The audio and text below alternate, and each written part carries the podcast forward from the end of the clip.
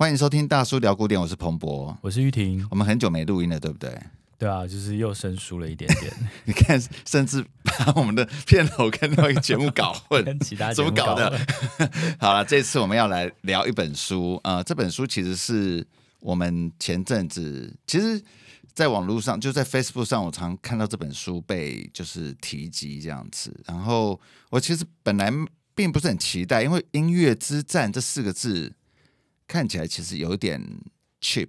对我来讲不是一个很有意思的书名，对，所以我一开始对这本书其实并没有。你原本想说是什么样的战争？没有，我以为就是小说或者是什么之类的吧，嗯、就是对音乐之战听起来没有，就就有点像在看美剧一样，什么傲骨之战，你知道吗？就是那一种。对，所以我其实不过它原本的原文就是这个意思啊，没有说对啊，The War on Music，所以并不是说。中文再有衍生什么的，对。然后它的副标其实，呃，我看到副标其实才开始让我对这本书有点兴趣。嗯，夺回二十世纪的古典音乐。对。当你看完这本书，哎，其实我还没看完，我看到第十章。这本书总共十二章，但吴玉婷已经看完了。对吧？我看我浏览完，浏览，竟然用这么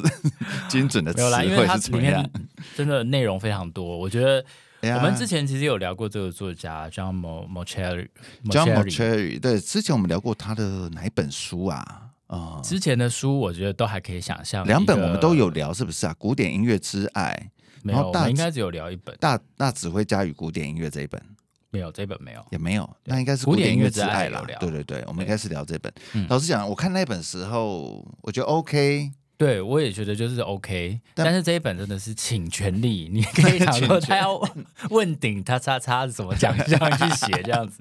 这本书呃，对我看到第十章，我很直觉的感觉是，终于有人写出这本书了。嗯哼，对，因为嗯，因为我自己是历史系的，所以身为一个爱乐者，在开始听古典音乐的时候，其实啊、呃，你看我们自己历史系的出身哈。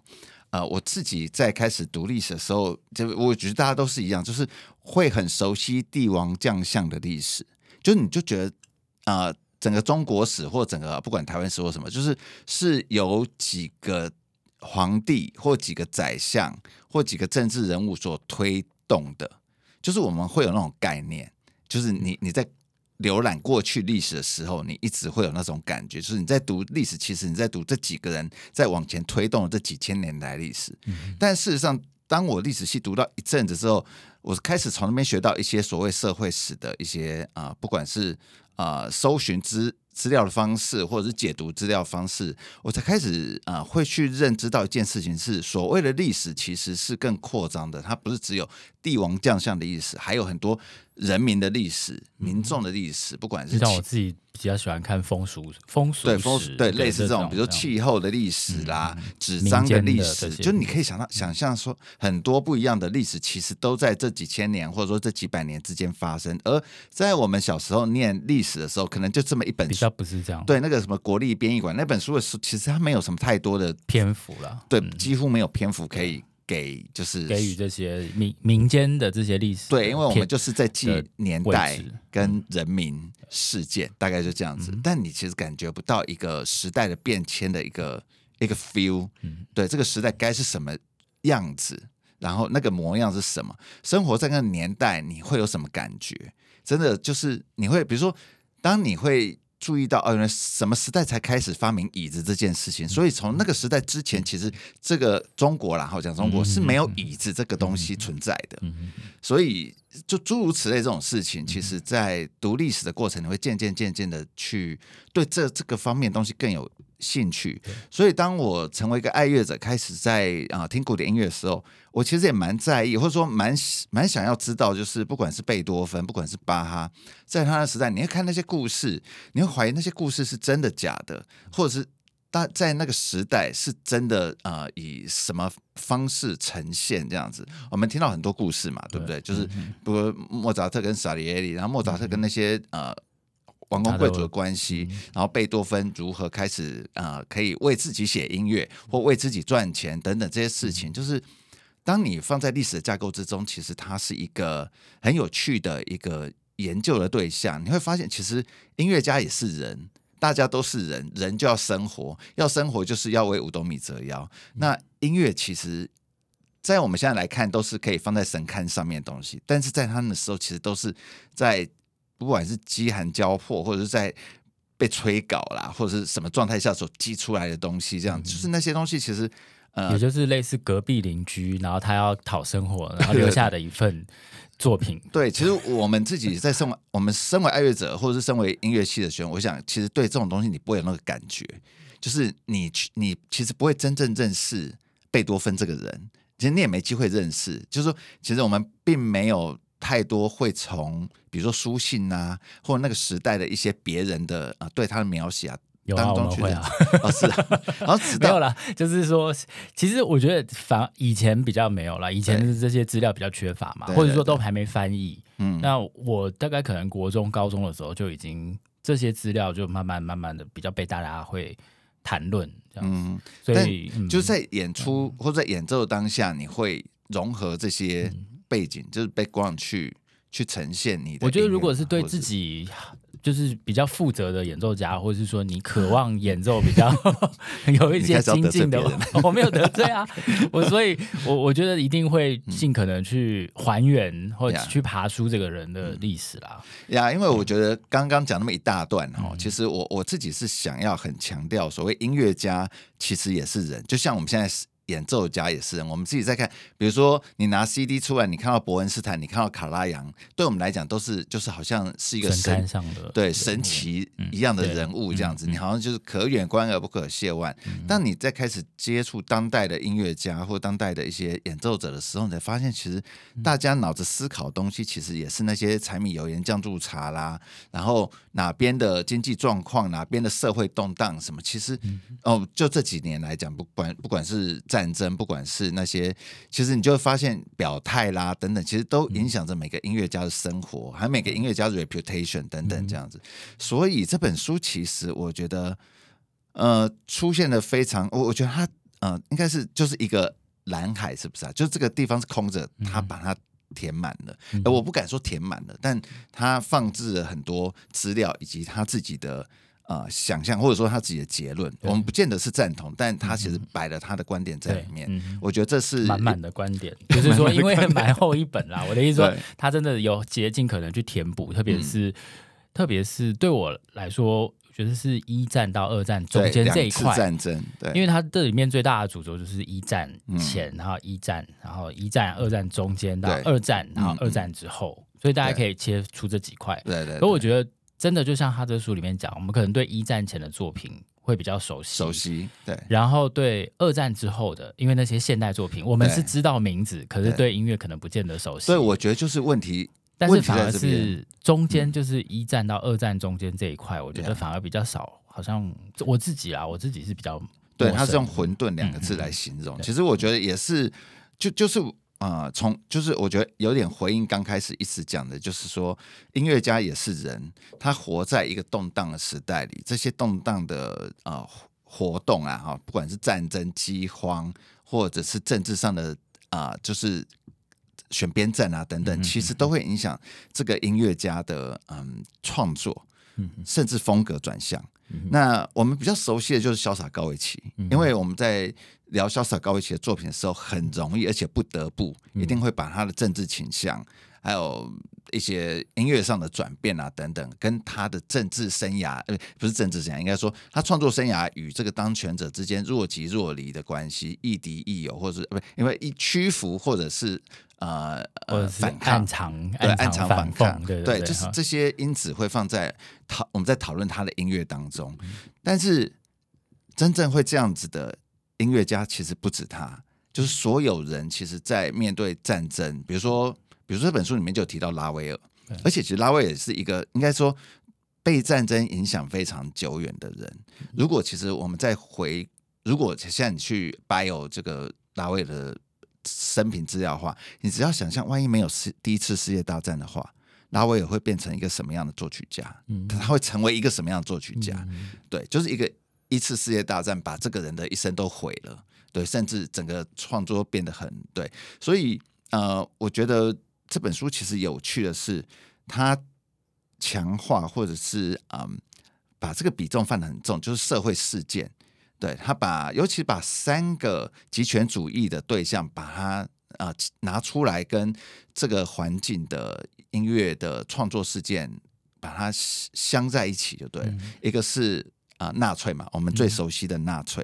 嗯、对。然后另外一个是意大利墨索里尼，另外一个就是啊斯大林，俄罗斯的斯大林，这三个都是极权主义的代表。那这这三个二十世纪极权主义的代表，他们所就在他们。呃，处的那个时代的作曲家，他们是如何面对他们的那个极权主义的那个头头，就是当局，他们如何在音乐上面反应？那我觉得在这本书，呃，其实讲的蛮有意思的。他，嗯、呃，我还是先讲一下，因为我不是这么赞同这本书的所有观点，因为我觉得如果你真的赞有这本赞同这本书的所有观点的话，你应该不用去听当代音乐了，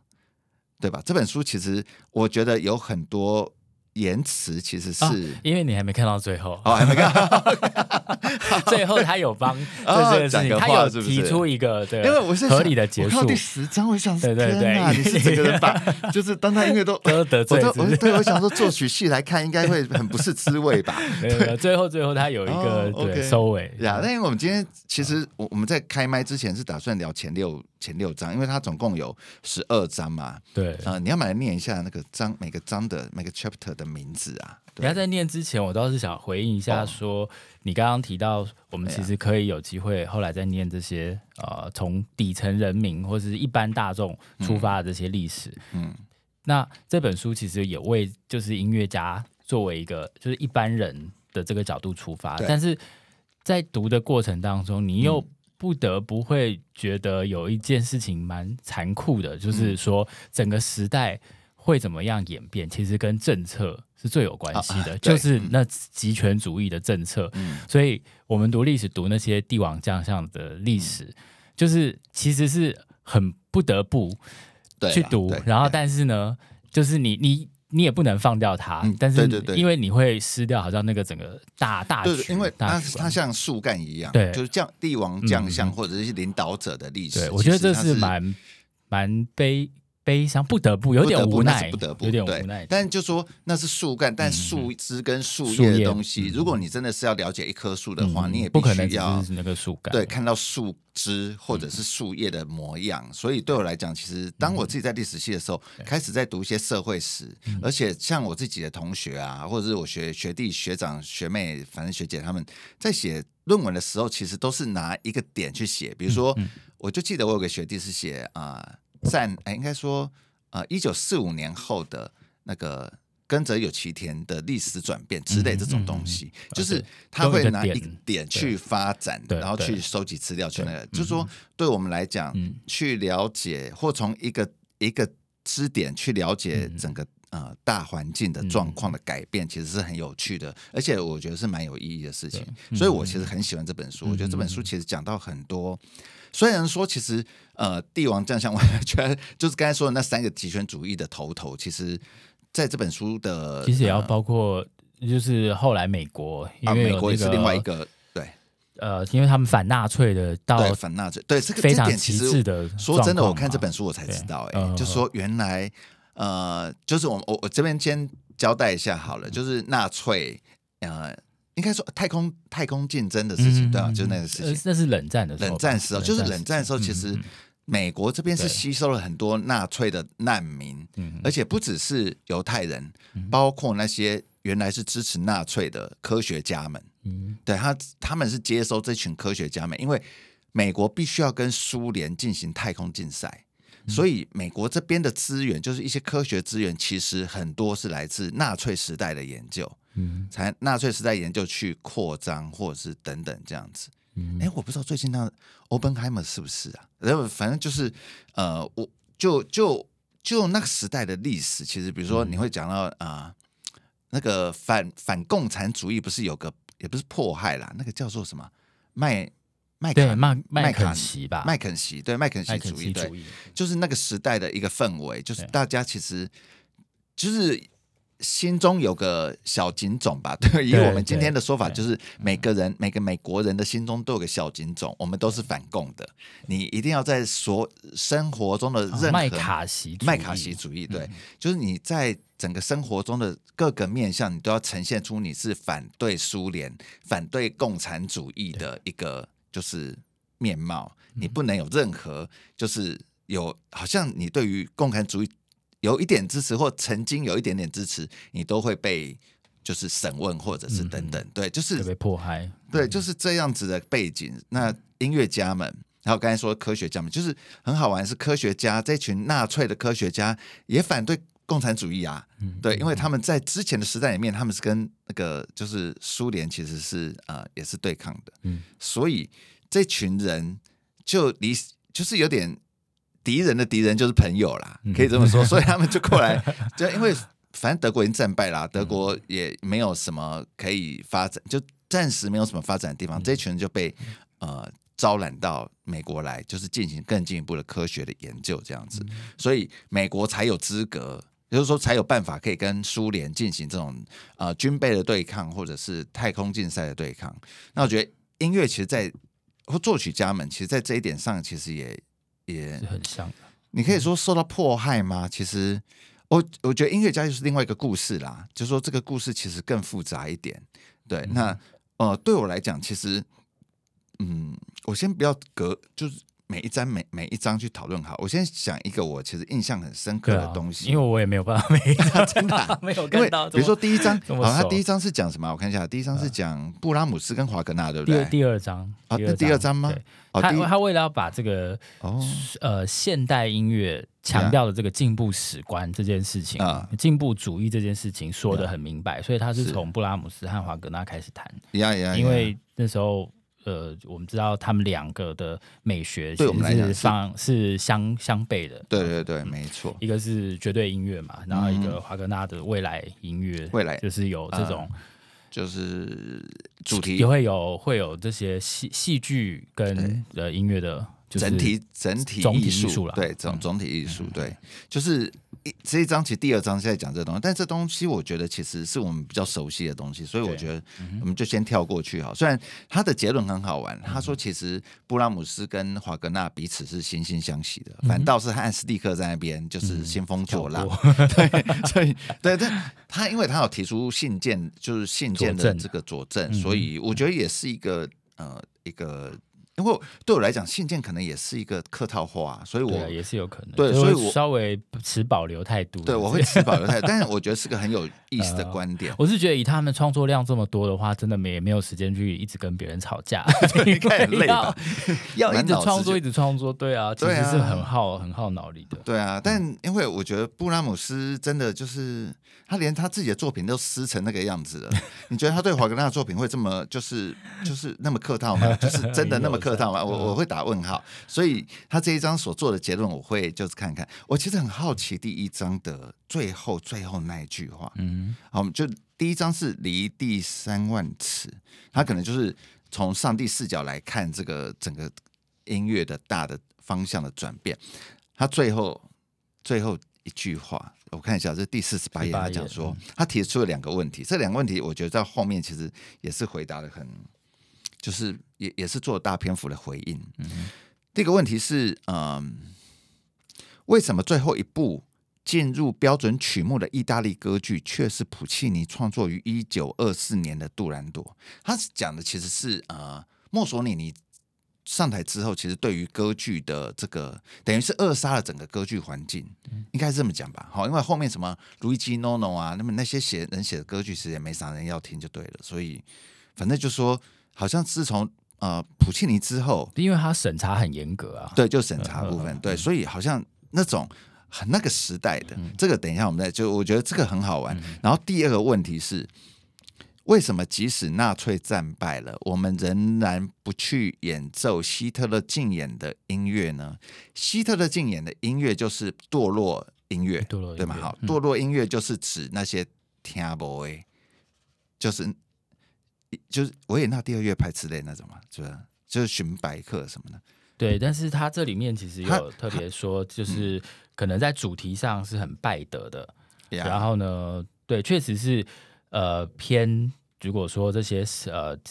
去就是十二音列的这些音乐啊，然后在很不不和谐的不和谐啦，对这些东西，因为希特勒他自己其实是非常喜欢好莱坞的，对，喜欢好莱坞电影，自己在自己的碉堡里面有那个设备可以看好莱坞的，对，嗯、就是电影啊等等这样子，嗯、所以他喜欢的是那种华格纳那样子的东西，所以所以很很有趣，这两个问题其实贯穿到后面好几个章节，其实都重复在叩问这两个。疑问这样子，嗯、那所以我觉得这一这一本书其实看到这边，其实你就会有很强烈的，应该说这本书应该蛮有有蛮强烈的政治的内容在里面。所以你第一个是让你留下很强烈的一个印象，就是你刚刚提到的第一章的的最后，是不是？对，最后这两两三行，嗯、因为这两个问题的确是，我觉得的确是我们。在听，应该说说，在开始进入当代呃现代音乐时候所看到的一些很就怪现象，光怪陆离的现象。嗯，我当然是觉得，就是说，比如说呃，当代音乐这个东西，呃，应该说市场其实是听众会决定一切，听众会让某些音乐啊、呃、一直浮出台面，让某些音乐就渐渐的消失在舞台上。就是看卖座，就是看大家对这些音乐的 echo。那说实在话，维也纳第二乐派以这样的音乐，其实在市场上的确是比较难以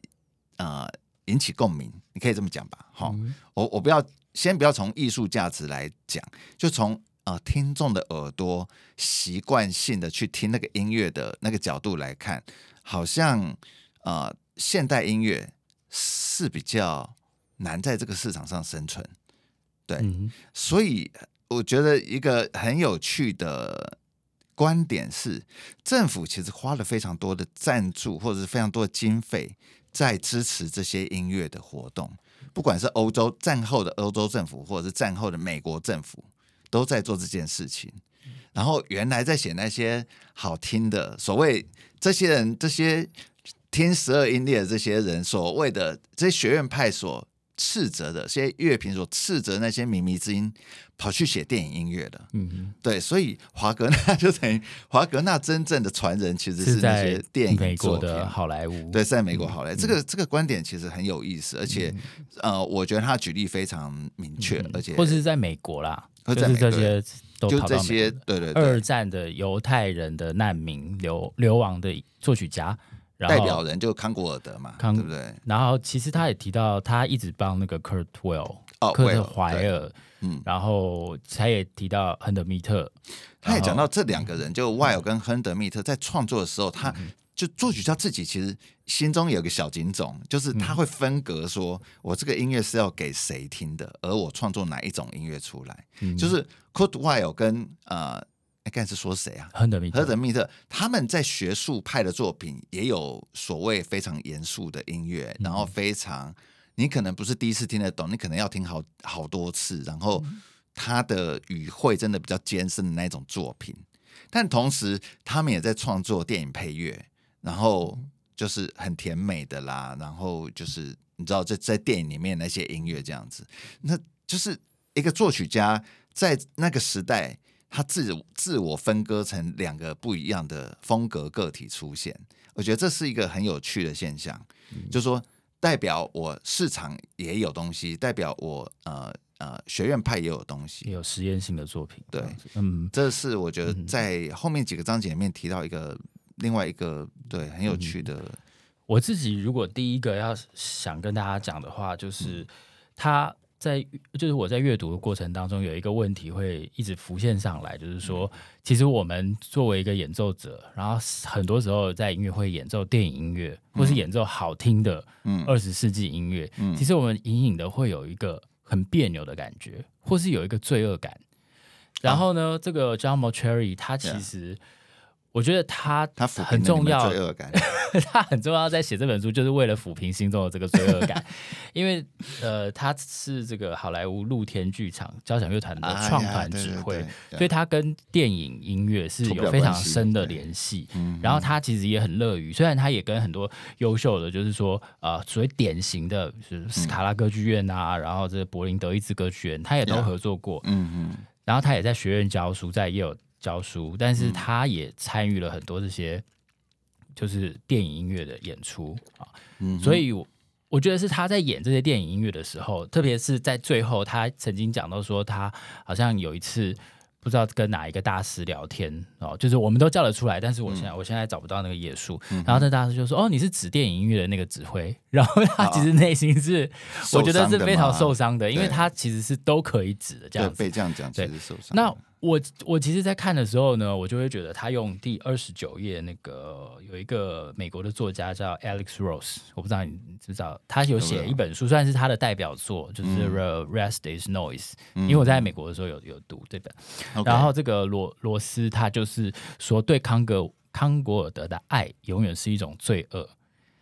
就是对康古尔的爱永远是一种罪恶。因为我就是好像喜欢听好听的这个音乐是一种罪恶，在听二十世纪好听的这个音乐.你会觉得好像很很俗气，然后或者是说好像是有一种就是不够严肃的感觉。我觉得这个事情在那个这本书的。尤其是在他其实有讲到说，之前在讲古典音乐的时候，有讲国族主义或者是民族主义，是用这个来方方式来分别的。到了二十世纪，是用政治倾向来分别的。嗯，就是说，你如果是喜欢极权主义的那些音乐，那就是原始的音乐，那就是那些农夫们都听得懂的音乐，那就是电影音乐，那就是就是。调性音乐或什么的，那些学术派，就是这些自由学术派人士所赞扬的音乐，就是那些艰涩难懂、嗯、不好接近的音乐。除了序列主义，然后后来的这个频谱，对，就是从那个声音的物理的音频，然后去创作出来的。对对对，就是说那些其实是学院派跟乐评们争相追捧的对象，而且就是那就会有一种。啊、呃，好像这个才是高贵的，对对，就是会有那种，然后然后变成是两极化，对，就你如果是喜欢听那些很很悠悠哉哉的那种，然后就在调性啊，那其实你是你是那种堕落音乐的崇拜者，嗯、你其实是过去那种呃。纳粹主义的遗毒啊，什么那种墨索里尼时代的那些，就是、嗯、对，就是反正就是会被被打成，然后你是史达林的那一种，嗯、就是农呃共产主义的话，要大家听得懂的这样子。对，所以其实他就被切，很无情的被切成两块。所以他接下来就要回答，他这本整本书我就是在回答，因为他提到一个很重要的关键，就是你刚刚也有提到，就是说像序列主义、序列音乐，它是作为美国。或者是其他非共产主义国家在冷战时期对抗俄罗斯的一个文化的手段了，对，所以他是一个要他知道俄罗斯就是斯大林，他要的是大家听得懂的，然后不可以太形式主义的这样的音乐，嗯、所以其他国家就不不能演奏这样的音乐，因为我们要自诩是一个进步的。我们是一个新的世界，对，对，对，所以他就会去来鼓励这些序列音乐。但我觉得他这边写的很好，因为在两百二十页的时候，就是你可能、嗯、我不知道你有没有读到，哎、读到了吗？因为他这边写的就是说.呃，布列兹，因为布列兹是二十世纪这些现代音乐的，就是领领头羊啊。对，那他觉得说，呃，因为布列兹就是在有点批评说什么崔斯坦。音乐的世世界啊，就反应的很慢，这样子。嗯嗯、然后华格纳相比一八六零年左右的崔斯坦与伊索德呢，九十年后，大家好像才觉得可以听得进去这样子。那我是不想批评我的世纪啦，但人们吸收这个世纪的作品速度非常的缓慢，对我来说实在是太慢了。这是呃 布列兹对大家的批判。那后面的这一句，我觉得他写的非常好。他说：“但是这里有一个潜在的事实，嗯，布列兹完全忘记他所指称的这个。”精心的这些序列主义这么完美、这么高尚的这些音乐，是一个精心建构的太阳系。嗯、那个是请国家之力在学院里面、在实验室里面创造出来的。对，那根本不是一个你离你可能离开温室之后，你就会生存的。对，对你可能就会已经消，那就是那么样脆弱的一种、嗯、一种状态。然后，而这个世纪真实的样貌是华丽而混乱的宇宙，嗯、所以他。他就是会觉得说，这个音乐如果真的要是没有当时这样子的政治角力去维护它的话。这这个这个火可能早就灭掉了。布列兹应该是法国应该拿最多赞助的一个当代作曲家。对，他说担任顾问次数最多的，最多机构的。他就那个机构头头啊，就我突然忘掉名字，反正就是啊，对，好，然后就是他这一段其实最后一句话很好玩，他说：“当赞助者是政府时，政治与权力再次影响系统的平衡。”就是三位一体，三位一体是哪三位呢？来自赞赞助者。评论家跟机构，就是这三位一体遗漏了一个非常重要的元素，就是观众。对，理论上，比如说贝多芬、莫扎特，他是作曲家、嗯，演奏者和观众，嗯、应该是这三个是三元素。对，但是这个前卫音乐其实三元素是赞助者就是很少嘛，嗯，评论家也是很少很少的人。机构也很少，所以他立足在一个非常非常小的一个市场。其实我觉得关键在赞助者，因为你刚才讲到贝多芬啊，嗯、或者是比较后面那些，就是他们是拿那个王公贵族赞助来写音乐的，嗯、所以他们要写是给王公贵族演出的嘛。嗯，他们一定，他们当然要赚，他们赚钱，他们还是要否王公贵族，因为他们会给钱。嗯、对，所以呃，他们会写王公贵族想要的音乐。那一样，布列兹其实也是那个赞助者，直接就是政府嘛，嗯、对不对？政府机构等等这样子，嗯、所以这个政府机构在这个政治局势当下，他想要什么音乐来证明，或是来来怎么讲，来代表他的政治面貌？就是刚才说，呃，那个史达林是要大家听得懂，我们就是要大家都不好听懂的音乐，嗯、我们要这样的音乐来。代表我们其实跟正达呃史达林是 anti 的，我们是反方向的这样子，所以我们要这样子的音乐，所以写作这样子音乐作曲家就整个大出头这样子，就是你可以，但因为我不知道我不是作曲家，我不知道说这种音乐是难写还是好写，但就是专门写作这样的音乐作曲家，可能在这个时，我觉得就时势造英雄，他在这个时间点写这样作品，获得了非常大的啊、呃、echo，就是回。呃，我指的是来自呃乐评跟赞助。如果作曲家听到现在听到这边，不要有什么动怒之类的，这都是那个 书里面写的，都书里面写的，不是我讲的啊。我们赶快要就是在最后还有洗白一下这样子。对，我们都是念书的内容，不是我自己的想法。OK 哈，反正，但我就是觉得这本书很好玩的，就是呃，其实。大师跟大众之间，在二就是一一战之后，都在音乐的形式上都造，就是达成一个心照不宣的默契，这样子。就是我觉得那个是很清楚，就是我们要听什么，跟什么是现在政府流行的，其实是两回事。民民众其实应该自己心里知道，就是说什么音乐其实是啊、呃、好听悦耳的，所以他们躲到，也不是躲到，就是。我觉得电影音乐之所以后来变得这么就是蓬勃发展，其实跟这个也有点关系。因为呃，这种比较，比如不管是序列音乐，或者是美国的当代音乐的创作等等，其实呃，我觉得所有在一战、二战是，尤其二战之后，所有作曲家的当代作曲家，不管是意大利或者是。啊，刚才说那个俄罗斯，或者是啊德国，德国不管法国，或者是就是整块，他们的当代音乐创作，其实对于听众的，就听众的回复其实并没有很多，所以听众听众对于音乐的想象或音乐的喜好，反而转往一个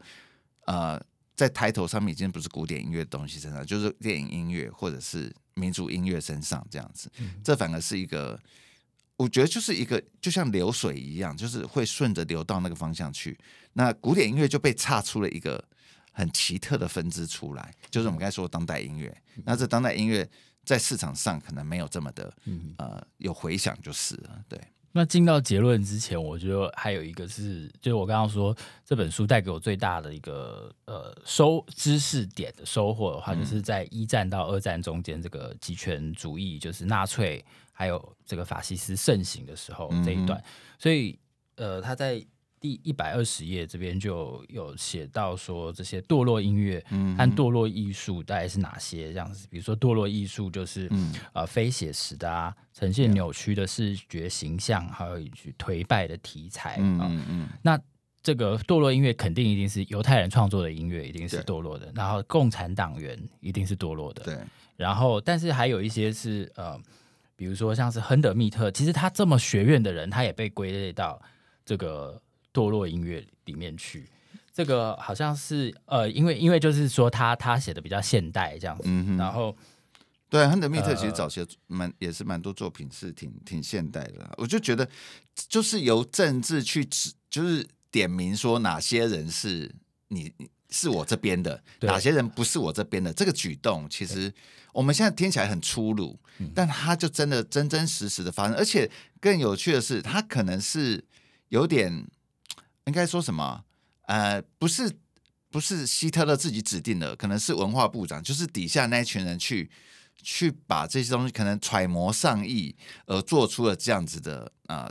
决定，就是谁是对的，谁是错的，谁是禁止演出的，谁是可以呃公开，就是跟就是，但是很可怕，就是因为他的这个论点呢是非常的混乱，嗯，因为他这里面就写到说，那小约翰史特劳斯呢？因为当奥地利成为这个也是第三帝国的这个一块之后，嗯哼，小约翰史特劳斯根本是禁止都禁止不了的。对，所以呢，他禁止什么？他把小约翰史特劳斯有关犹太血脉的历史整个涂掉。掉。对，所以这个我觉得这是很好笑。所以他整个是完全没有任何章法的去指称，就是他说说谁是堕落那个音乐，其他人其他是真的就是。杀的就是格杀勿勿论这样子，但小约翰史老师的确是个例外了，就是他真的，就是他这里面提到，他等于是维也纳的根了，就是他的音乐没办法割除，割不了，那个能能量可能比纳粹还强大，这样子他割不了，因为他割了整个，你对于有维也纳的整个想象就不见了，就觉得 这边倒有一个，他说唯一算是活得很好的就是理查斯老师啊，哦，嗯，理查斯老师。然后呢，他这边提到一个，我觉得理查斯老师的东西也让我觉得蛮有趣的是，他后来那些东西，在希特勒眼中，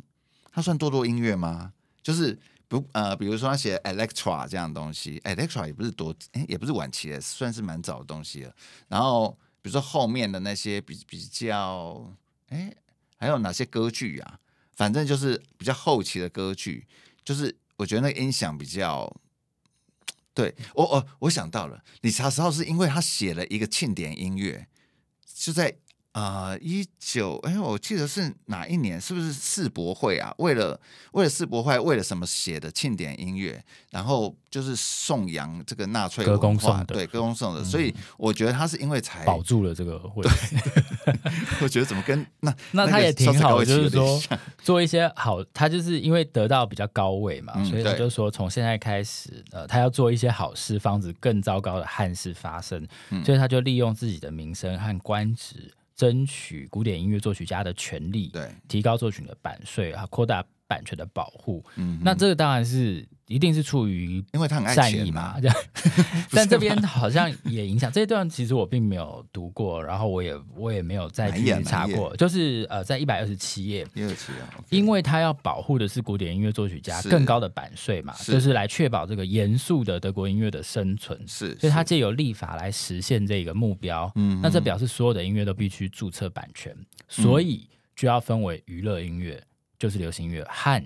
严肃音乐哦，等于是在他的透过立法来分出了娱乐和流行，嗯、就是要把它分得很清楚。那这样的分裂就已经不再是，对，不再是一个感觉，就它就是一个法律议题了。对，然后世界各地纷纷仿效，而且你想知道他自己儿儿子也娶了犹太人啊，孙子也被视为犹太人，所以其实他其实是蛮。我觉得他只是蛮走在钢索上，对他也是走在钢索，他其实某种程度来讲，可以算是德国的肖兹高维奇吧，就 是某种程度。是是走在钢索上活着。但我想他比肖兹高维奇更啊权力更大，就因为他毕竟是哎是文化部长还是什么文化什么的忘了，就是他有有有一个职位啦，对不对？我记得是推广，他是什么？哦，帝国音乐局主席对对对，职位啊，不小、欸。那大家一定很好奇，纳粹时期最被颂扬的作品是什么呢？就是布兰诗歌对啊。布兰诗歌就是比较容易理解，然后呢又很好听嘛，乡民的音乐、啊，然后也很，就是、那不是很乡民的音乐吗？他从头都很乡民。说实在话，对，对对，题材也是哦，对不对？对，都很乡民。对，对，对，所以这个就是。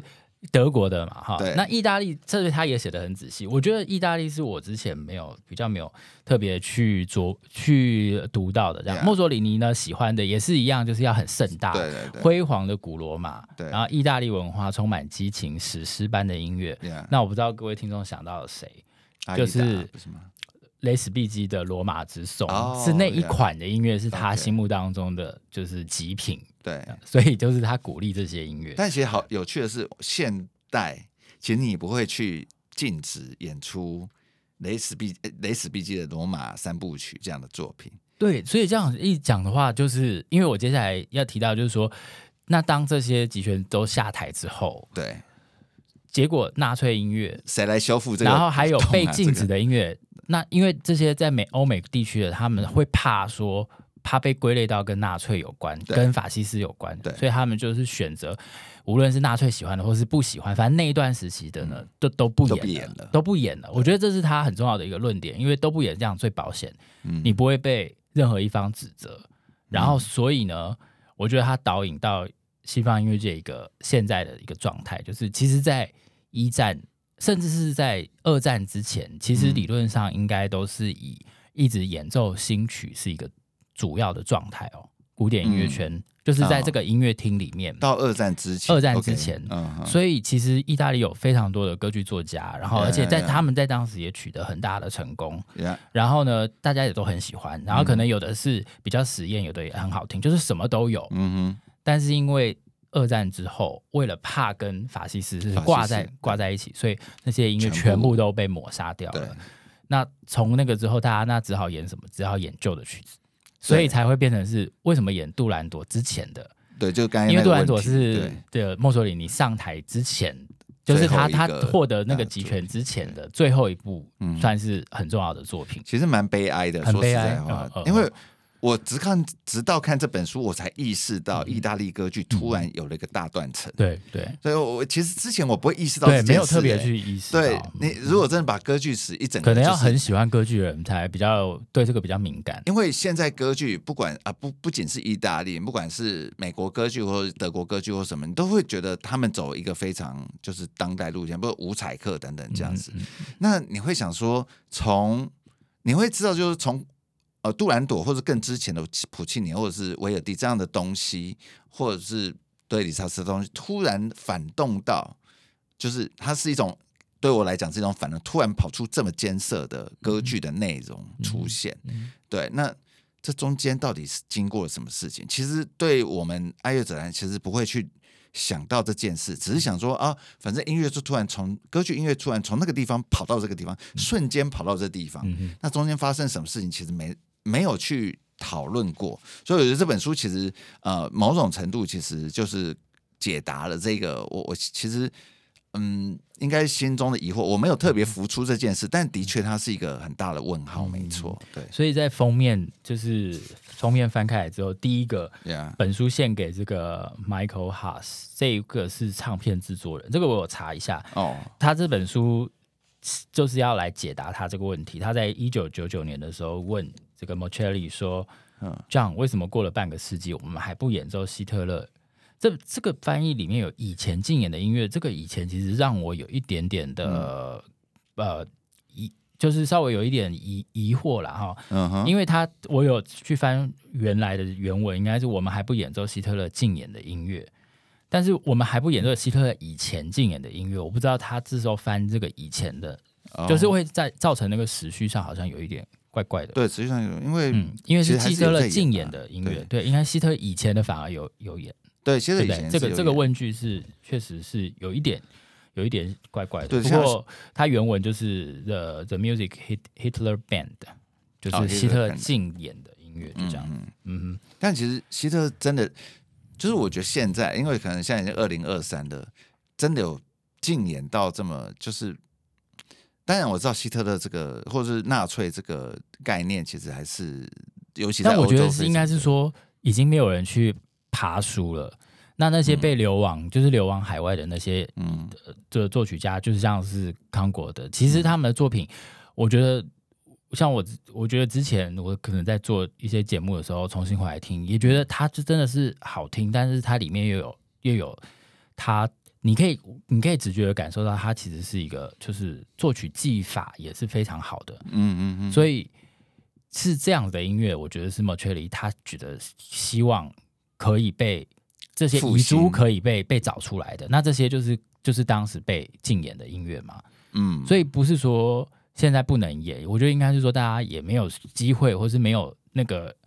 那个心，或者是没有那个钱去找，去把它找回来。但是其实里面有很多的宝藏在里面，因为没动机了吧？嗯、就是感觉，因为我们对都还跑去演之前的 东西啊，之前 东西都演不完的。然后就是有一种，可是我不知道对你们音乐经济来说会不会造成一个困扰，因为它就会变得说很尴尬。在是新的你在三十年之后，你还是是演，对它，它终究还是新的吧？对，就但是他已经是一百年之前，对啊，一百年前，但他还是，可是是一些没有听过的音乐，对，其实很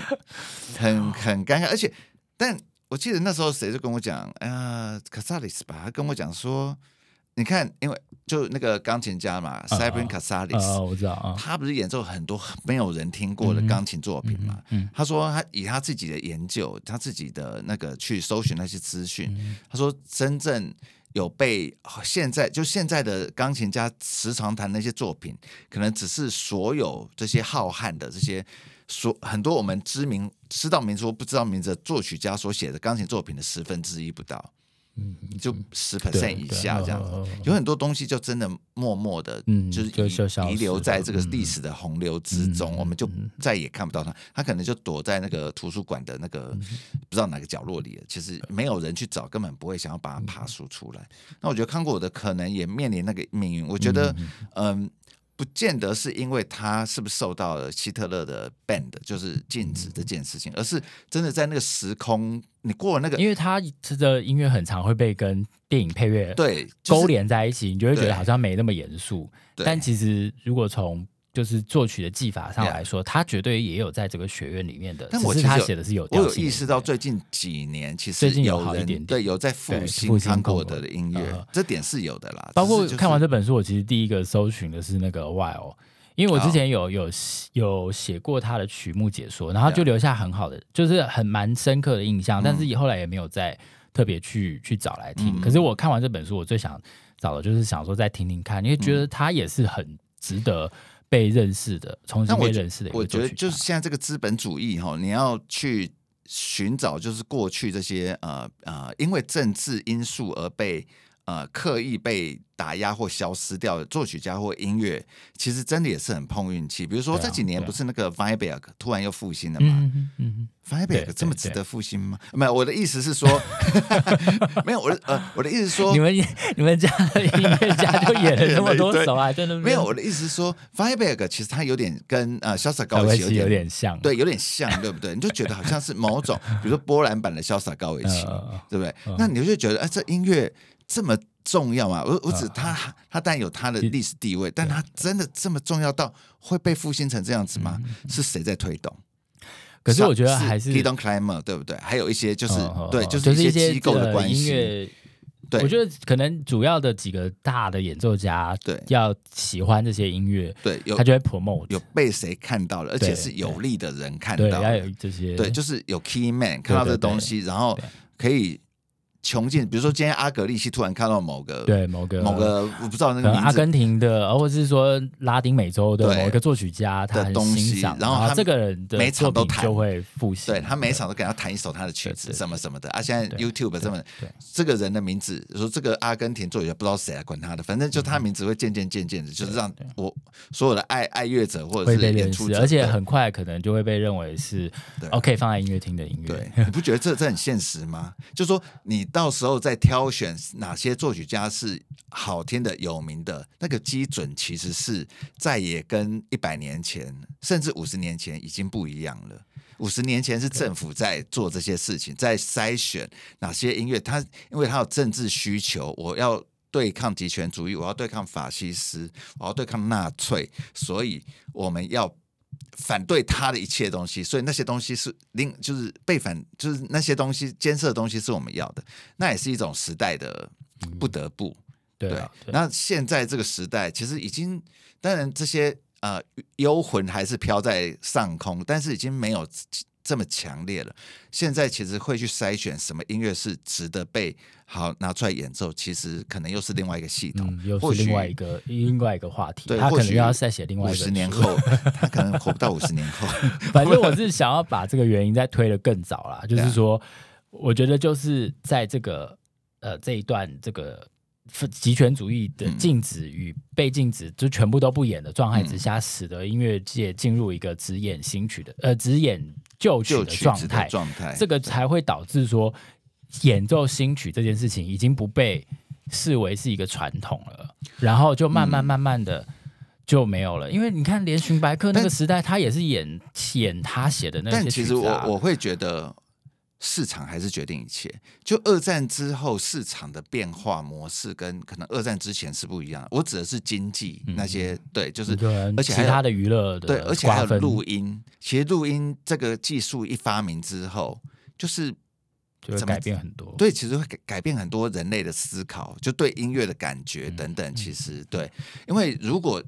我们现在假设一件事情好了。录音这件事从来到现在没有被发明过，到现在我们根本不知道什么是 CD 唱盘，什么都没有，我们只能听现场音乐的时候，是不是新新音乐就有机会被更多演奏了？就是他他有他可能会争取到更多演奏的机会，有可能对，因为其实录音其实改变了我们很多思考的，应该说呃就会有一种厚古薄今的一种一种偏见出现。爱乐者其实有时候在比较容易，对比较容易会养成，它是那个黄金时代的温床，对，因为后对黄金时代的东西一直保留下来啊。那你如果要跟现在拼，说实在话，你要说耐听度，那不用讲，一定是之前的东西比较耐听嘛。所以其实你就要面对那样的话。但如果只有现场这个东西存，就从来没有录音技术发明过的话，可能新音乐就会一直存在着。对我我会有那种感觉，所以好，那我这边最后的结论就是他在两百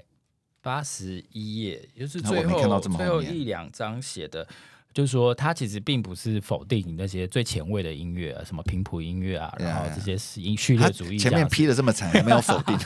他只是觉得说没有把同时间其他音乐也被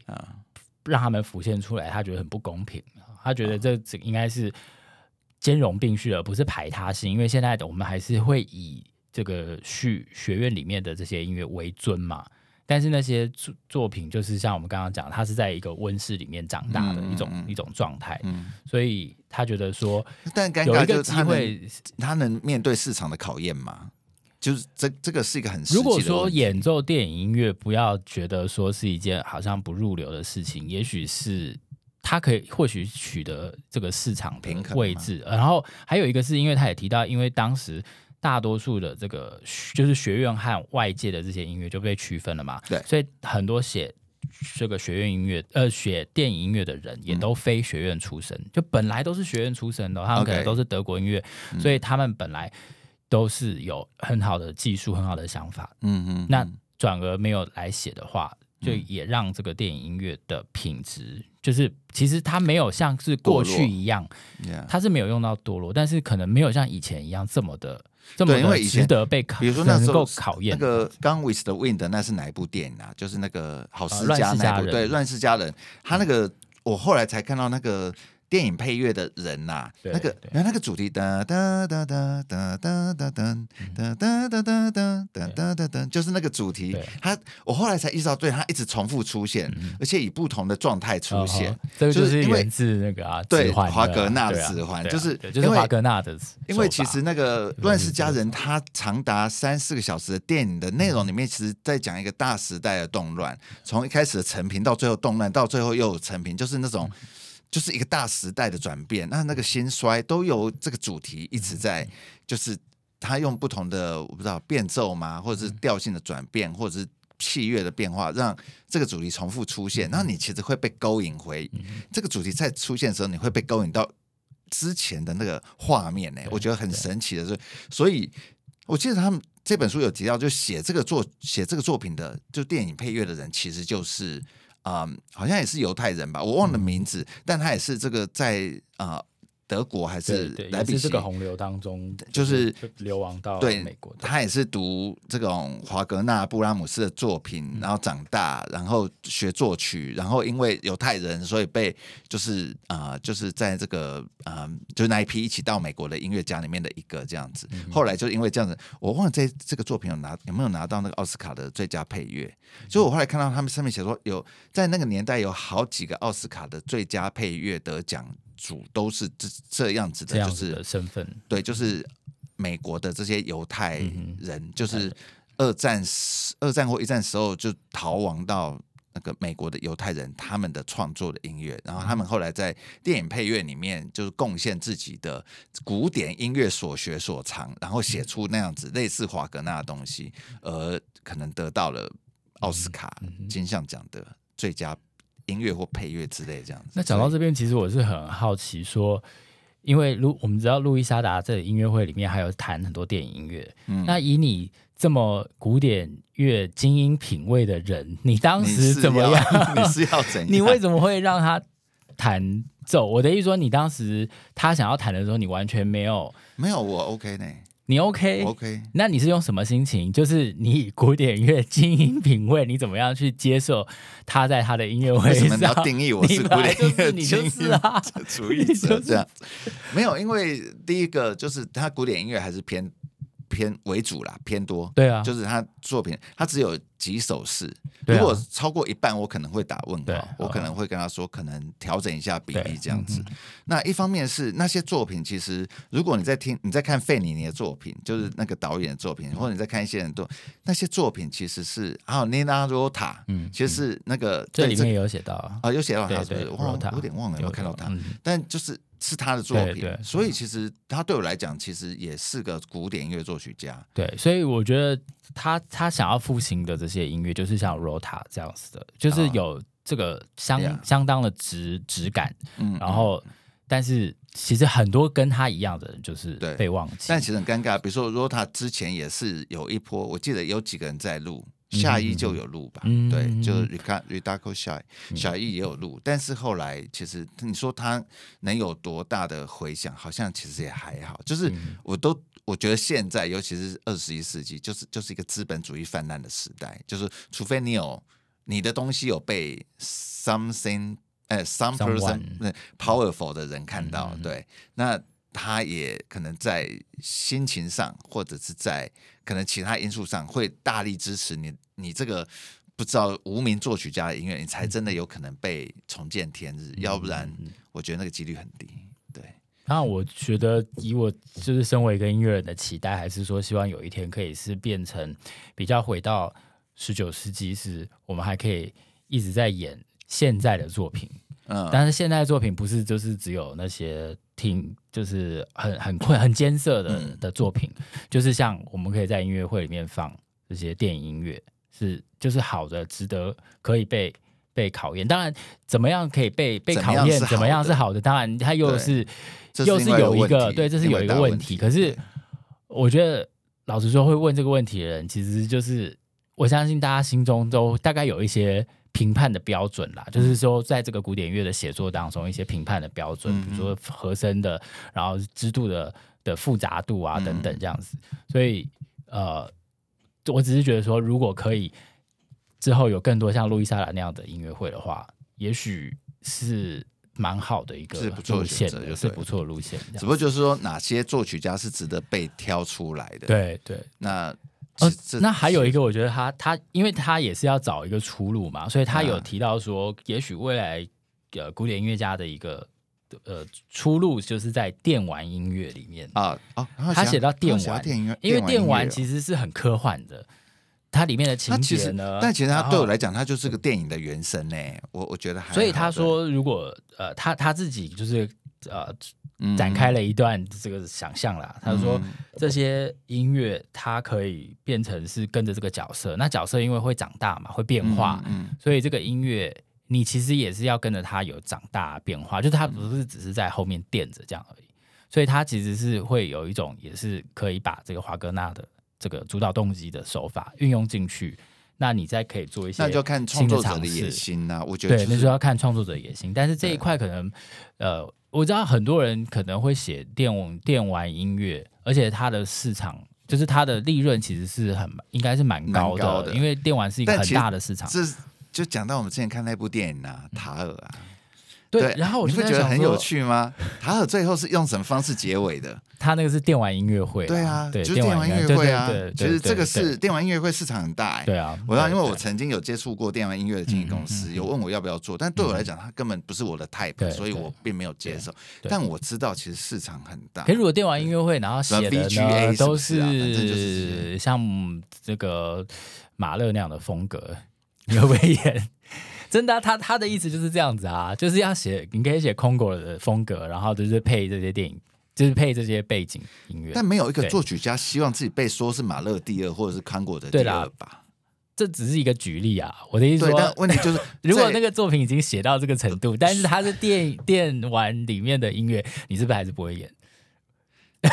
但要到那种程度啊？问题是怎么样到那种程，怎么样算到那种程度？如果你不是踩踩踩在某个巨人的肩膀上再再去创作的话，你如果不是这样，而是自己真的是挖出一条新的道路、新的一个风格的话，就是你如何做到这件事情？嗯那这件事情如何让人家看到？嗯我觉得在现在这个世界难度蛮高，对，因为大家都写该写是不是都？你去问那些作曲家的呃作曲系的，他们对啊，你说对。要他们写马马勒，就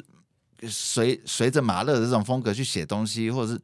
他们肯吗？我也不知道。就是他们一定会有，有应该说 something specific 东西在里面吧，有更他自己的东西在里面，他才觉得是值得拿出来跟大家。我不知道，因为我因为我不认识不认识作曲系的人，对，嗯、但这的确是一个大宅文，我觉得蛮难。我就我的想象是蛮难的，就是说，如果是电玩音乐想要走向这个方向的话，嗯、而且你要担心不要反客为主。嗯、如果你是在那个载体上的话，对，对啊，对啊，是。对，反正所以他就是他就是这样提到这一点，希望可以复兴这些人的音乐哦。哦。啊，那也还好啊，我觉得，不是，我还以为什么革命性的那个，我我不觉得他他对布列兹的音乐会多友善呢？就他比如说，他没有啊，他就有说，我并不是说这些边缘或挑衅没有价值，他就是讲，他就是一句话带过啊，对啊，就一句话带过。天哪，反正那个布列兹就是拥护他的人已经这么多了啊，是啦，所以不差他一个。是，反正这本书我觉得很有意思，而且。我现在是读到三分之二了，我还没读完。我相信，我相信我会再一次就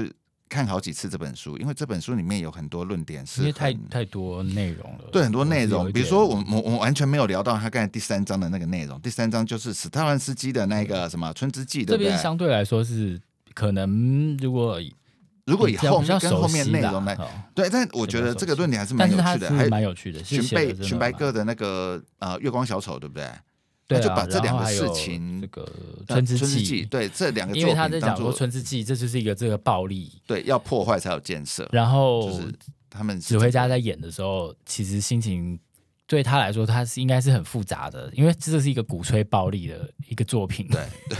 因为就当场把一个人杀死在台上的概念，对对对，而且是不是说像其他作品是被迫杀死，或者是说不小心杀死，他是就是要他就是大家要。做这件事，他就是个祭典，就是要杀死一个人的意思，对，蛮可怕的。对，所以我觉得我才刚刚讲完，我还在那边说他多好多好多好。但 作品本身以我们现在角度来说，当然是蛮有意思的啦。但的确在那时候，大概被人家视为是大逆不道吧。我想，对，嗯、对啊，那时候那个作品跟德布西的游戏摆在一起，德德布西的游戏根本就是一个乖宝宝，就好像是就就乖宝宝嘛，对。就是就是就是马卡龙啊，就是马卡龙，真的是。对啊，所以呀，好了。但是我觉得时间一拉远的时候，如果把这两个摆在一起，我觉得很难说谁好谁坏。对，因为我重新我看看完，然后我又重新再听了一次游戏，我觉得还是游戏当然很很好，对。只是就说在当下，对啊，当下没有听过《春之祭》的人的话，就是 Break the Record 的那种感觉，把这个时代打破那一种那种。对啊，野蛮跟勇猛的那种，嗯、你你就是算是蛮他们那个感感官是冲击很强的，同时首演的嘛，这两首曲子，对，啊对，啊，那是排在一起的嘛，对啊，那德布西这个前辈其实很尴尬，德布西还是以反华格纳出名的，就是结果后来他的东西竟然被萨文斯基给就是就变贵变过去哦，他是说呃火鸟。开场啦，游戏紧接在后了。啊，是火鸟跟游戏哦，okay. 但火鸟也够那个了，够呛了。对，春之祭更呛了。对，实在是对。所以这个是，这应该是加吉列夫的。加吉列夫他怎么会这样策展呢？他怎么会把两个排在一起呢？我 我觉得这这一张其实有趣的是，让我对加吉列夫这个芭蕾舞蹈的这个剧团的，啊、对这个经纪人有一个立体的想象，因为以前我们就是觉得。他就是火鸟跟呃，不会啊，我觉得他有很多。你 你对他的那个是，因为他其实有讲到背后的政治因素，哎，有啊，他有对，其实我觉得我我现在有点要要回忆一下，但我在看这一张的时候，我有点吓一跳，原来 Georgiev 他的那个他的啊、呃、这些动作、这些商业行为背后，其实有俄罗斯的，就是的因素在里面。其实，可是对于这一点，我也是。这个其实很难说了，就是可能应该有啦，对，但是算是他自己的，我我是不会觉得牵强，但是这也算是他的推论吧，对他的推论，就是，对啊，但我觉得蛮有趣的，就这个推论，对啊，对，是是把这个角色的背景，我觉得更立体化，我觉得这个是很有意思的，对，所以就是不会平白无故的出现一个加吉列夫，对对对对，他是如何去控制整个法国的那个。